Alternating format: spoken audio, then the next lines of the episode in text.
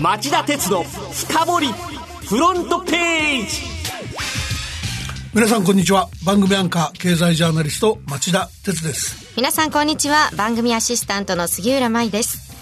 町田さん気になるニュースが入ってきました、はい、去年11月から今年2月にかけて1回の服用で治療できるため人気を集めているインフルエンザの新薬ゾフルーザに耐性を持つウイルスが薬を服用していない子ども3人から検出されていたことが水曜分かりました。あのゾフルーザを使うと体内に薬の効きにくい耐性ウイルスができやすいことが知られてるんですけども、うん、服用していない人から見つかったっていうのは初めてでショッキングですよね。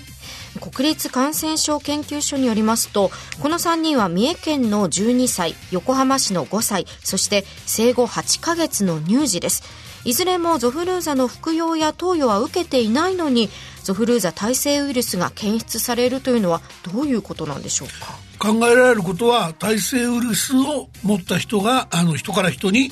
てるっていうことですよね。だからあの耐性ウイルスに感染すると症状が長引くってことも報告されているので、えー、専門家はいざという時に薬が使えないっていう状況にならないように慎重に使ってほしいとまああんまり使うなということを言ってるわけですね。そうですねもう子供を持つ親としてはすごく心配になるニュースです。まずは手洗いうがいを徹底してかからないようにするのが一番なんでしょうね。さて、この後は町田さんが選んだ1週間の政治経済ニュースを10位からカウントダウンで紹介していきます。町田鉄の深掘りフロントページまずは今週10位のニュースから。銀行の頼みの綱、外債運用が曲がり角に。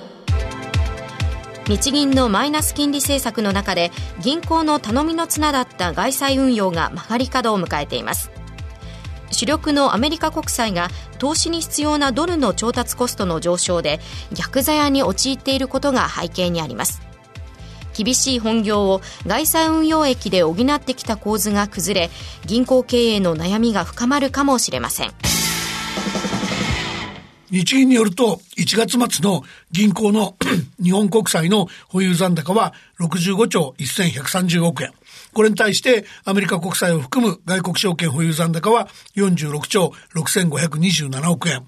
円の金利がゼロ近辺なので短期のドル資金を調達、より高い利回りが見込めるアメリカ国債の長期投資を増やして利益を補ってきたんですが、この手が使えなくなっちゃうっていうことですね。続いて第9位のニュースは新興国の石炭火力増が響いて世界の CO2 排出量が最高に IEA 国際エネルギー機関が火曜に発表した報告書によりますと去年のエネルギー消費に伴う世界の CO2 二酸化炭素の排出量が331億4300万トンと2年続けて過去最高を更新しました。再生可能エネルギーは普及しているものの新興国を中心に化石燃料の使用が増えたことが響いており IEA は温暖化が加速しかねないとの懸念を強めています。国、地域別に見ると全体の3割弱を占める中国の排出が94億8100万トンと2.5%増えた。アメリカも暖房などで石炭需要が膨らみ3.1%増えました。逆に再生可能エネルギーへの移行が進んでいるヨーロッパとか原子力発電所の再稼働が増えた日本では CO2 の排出削減が続いて、削減が進んでいます。続いて8位のニュースはアップルが今年秋から動画配信サービスに参入へ。アメリカのアップル社は月曜サブサブスクリプション継続課金型の動画やニュースゲーム配信サービスに参入すると発表しました。スマートフォン市場の成熟や中国経済の減速で iPhone などハードウェアの販売が伸び悩んでおり成長力の維持のため新たな分野を強化することにしたとしています。このアップルの動きがアマゾンプライムやネットフリックスといったアメリカ系サービスが席巻している日本の有料動画配信サービスをどう変える可能性があるのか。この後5時35分からの町田鉄の深掘りで深掘ってみたいと思います。7位のニュースはこれです。ゴールドマンサックスが個人向けクレジットカード事業に参入。アメリカの金融大手ゴールドマンサックスがクレジットカード事業に参入することが明らかになりました。アップル社が月曜に開いた新サービスの発表会でアップルカードの概要を説明しゴールドマンがカード発行会社になると明らかにしたものです。シリコンバレーとウォール街を代表する両社は主力事業が逆風にさらされ新たな収益源を探していました。一方、ゴールドマンのデイビッド・ソロモン CEO 最高経営責任者は月曜日、従業員向けにメッセージを発信して、今回の提携は個人向けサービスの成長を目指す上で大きな一歩だと述べたそうです。えー、ゴールドマンは従来の大企業顧客中心の路線を転換、2016年には個人向けネット銀行事業マーカスもアメリカで始めていました。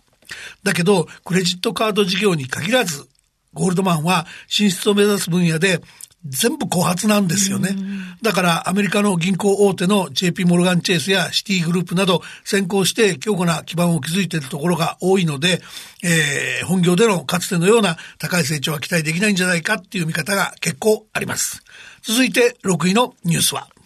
必要ならば利上げの再延期もドラギヨーロッパ中央銀行総裁が講演で示唆 ECB ヨーロッパ中央銀行のドラギ総裁は水曜の講演で物価が上がらない状況が続けば利上げの時期を再び先送りする考えを示しました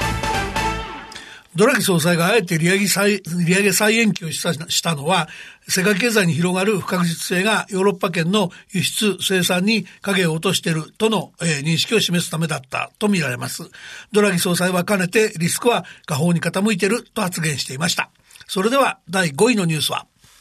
メイイギリス首相 EU 離脱案可決なら辞任。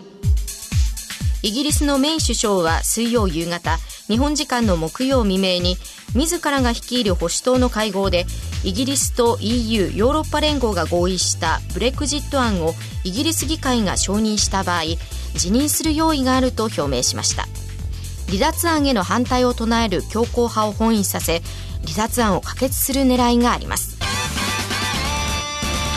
えっと、日本時間の今夜採決だっていう情報もあるんですが、反対派の多くは姿勢変えないと表明していて、えー、合意なきブレジブレグジットのリスクは依然大きいと言わざるを得ないかもしれません。続いて第4位のニュースは東京株式市場悪材料で敏感な展開に。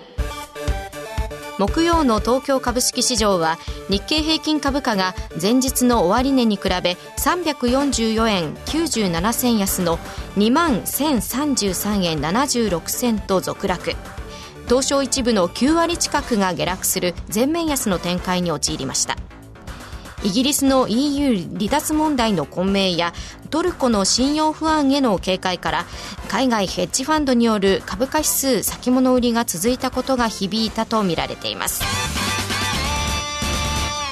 今日はちょっと反発してますし、木曜だけなら取り上げないんですけども、えー、実は東京株式市場月曜にも日経平均株価が今年最大の下げ幅を記録したばかりでしょ。で、昨年末の急落から順調に回復してると見え、見えてたんだけども、原料、原動力だったはずの世界的な金融緩和ムードの高まりが逆にここに来て実体経済への不安を想起させる悪材料になっちゃって、それに敏感な展開に、展開になってましたよね。はい、で、月曜日の大幅下げの原因も、アメリカの長期金利が大きく低下して、短期金利を下回る逆イールド現象が発生。これが、あの、リーマンショックの時みたいな、あの、過去の経験則に照らして、近く景気後退局面に入る兆しとして嫌気されちゃったんですよね。うんで、まあ逆ですけども、そのアメリカ時間の昨日、あの、配車サービス大手で、あの、ウーバーテクノロジーズのライバルと言われるリフトの新規株式公開時の公募売り出し価格が1株72ドルと当初の想定よりも高く決まりました。で、投資家の購入需要が強かったっていうので、こういった人気ぶりが市場のムードを変えてくれるといいなっていう気がしますよね。そうですね。それから相場とは関係ありませんが、JPX 日本取引所グループと東京商品取引所所は木曜、証券と商品先物を一体で扱う総合取引所設立で基本合意したと発表しました。まずは10位から4位までのニュースをお送りしました。町田鉄の深掘りフロントページはい第3位のニュースはこれです日本の農産品輸入がアメリカ離れ財務省が木曜に公表した2月の貿易統計によりますとアメリカ産の牛肉豚肉の輸入が急減しそれに代わりヨーロッパやカナダ産が急増しています。背景にあるのは TPP 環太平洋経済連携協定と日欧 EPA 経済連携協定の発行により加盟各国からの肉類輸入関税が下がったことです。アメリカ産の豚肉輸入は去年の同じ月と比べ14%減る一方ヨーロッパ産は54%の大幅な増加となりました。このニュース町田さんはどう見ますか？この話はアメリカの通商政策の失敗の結果で、アメリカの自業自得ですよね。中国のあの市場開放を迫る枠組みだった TPP から一方的に離脱離脱したことがまずいわけですよね。だけど、その反省をするとは考えにくくて、懸案の日米貿易協定の締結交渉で、えー、日本に厳しいことを言ってきかねないですよね。で、実は先週末から日米貿易交渉を難しいものにしかねないヨーロッパ発のニュースが相次ぎました。ええ、例えば土曜にはイタリアのコンテ首相が中国の習近平国家主席と会談し、G7 主要7カ国メンバーとしては初めて一帯一路構想に協力するっていう覚書を交わしました。また、火曜には EU のヨーロッパ委員会が EU 域内で整備する 5G 第5世代携帯電話についてアメリカが強く求めていたファーウェイなどの中国製の通信機器排除を一律に求めることはせず、判断を加盟各国に委ねる勧告を公表しました。はい、これらはアメリカとヨーロッパの関係の緊張を高めるだけじゃなくて、日本が EU と対米協調路線を取ることも難し難しくする懸念の高いニュースですよね。この問題にについて日本政府はどのように考えているんでしょうか？あの、水曜日にもちょっと取材してみたんですけど、あの、日米貿易協定についてなんですが、日本政府はトランプ政権が自らまとめたものを、えー、自画自賛することはあっても批判することはないだろうと考えており、為替条項や自動車の輸出数量規制がそれほど深刻なものにならなければ名を捨てて実を取るっていう戦略で早期に合意に持ち込む構えを固めつつあったようです。だけど、ここへ来て国際的な孤立をしかねない状況ができてきて、アメリカが態度を硬化させかねないので、えー、慎重に見ていく必要があるなっていう感じになってきてるみたいです。それでは2位のニュースはこれです。消費増税対策で過去最大に水ぶくれ、2019年度予算が成立。この秋の消費増税対策をふんだんに盛り込んだ新年度の政府予算が水曜の参議院本会議で成立しました。ポイント還元制度など個人消費を下支えする2兆280億円の消費増税対策を盛り込んだため一般会計の総額が過去最大の101兆4571億円に膨らんだことが特色です。町田さん、日本の財政に持続性はあるんでしょうか？いや、危なっかしいですよね。その、消費増税対策や子育て支援、防災関連の公益事業、公共事業に大盤振る舞いした結果、2019年度予算は、えー、一般会計の総額が初めて100兆円を突破して、歳出の3分の1を占める社会保障費も34兆円と過去最高を更新したわけですね。で、このままでは社会保障費の膨張、膨張が続き、えー、社会保障制度はもちろん財政全体の持続も難しい状況になりかねません。あの、本当なら財政三権に本腰を入れなければいけない時なのに、また1年が無駄になりそうです。それでは今週1位のニュースはこれです。日産のガバナンス改善委員会が指名委員会等設置会社への移行を提言日産自動車のガバナンス改善特別委員会は水曜経営体制の見直しへ向けて指名委員会等設置会社への移行や取締役会議長職の新設などを促す提言をまとめ日産に提出しました前会長のカルロス・ゴーン被告に権限が集中しその乱用を防げなかったことを踏まえて新たな体制の構築を求めたのが特色となっています。まず、ガバナンス委員会が提出した提言を解説してください。はい。あの、そもそも委員会のメンバーなんですが、日産の社外取締役3人を含む7人で、元経団連会長の榊原貞之氏が共同委員長を務めたんですが、日本弁護士連合会のガイドガイドラインに基づく第三者委員会の体裁は整っていません。で、結論から言うと、委員会は提言の前提として、日産の内部調査報告書にお墨付きを与えた。内部調査っていうのは去年の夏頃、当時の取締役会長だったゴーン氏の不正の疑いに関する内部通報をきっかけに行われたもので、えー、ゴーン氏ら主導の重大不祥事というストーリーを強調しているものです。どうしてこの委員会は日産の内部調査にお墨付きを与えたんですか？あの根本原因を一人の取締役への権限集中で権限乱用に対し取締役会などの監督監視監査機能が働かなかったとしており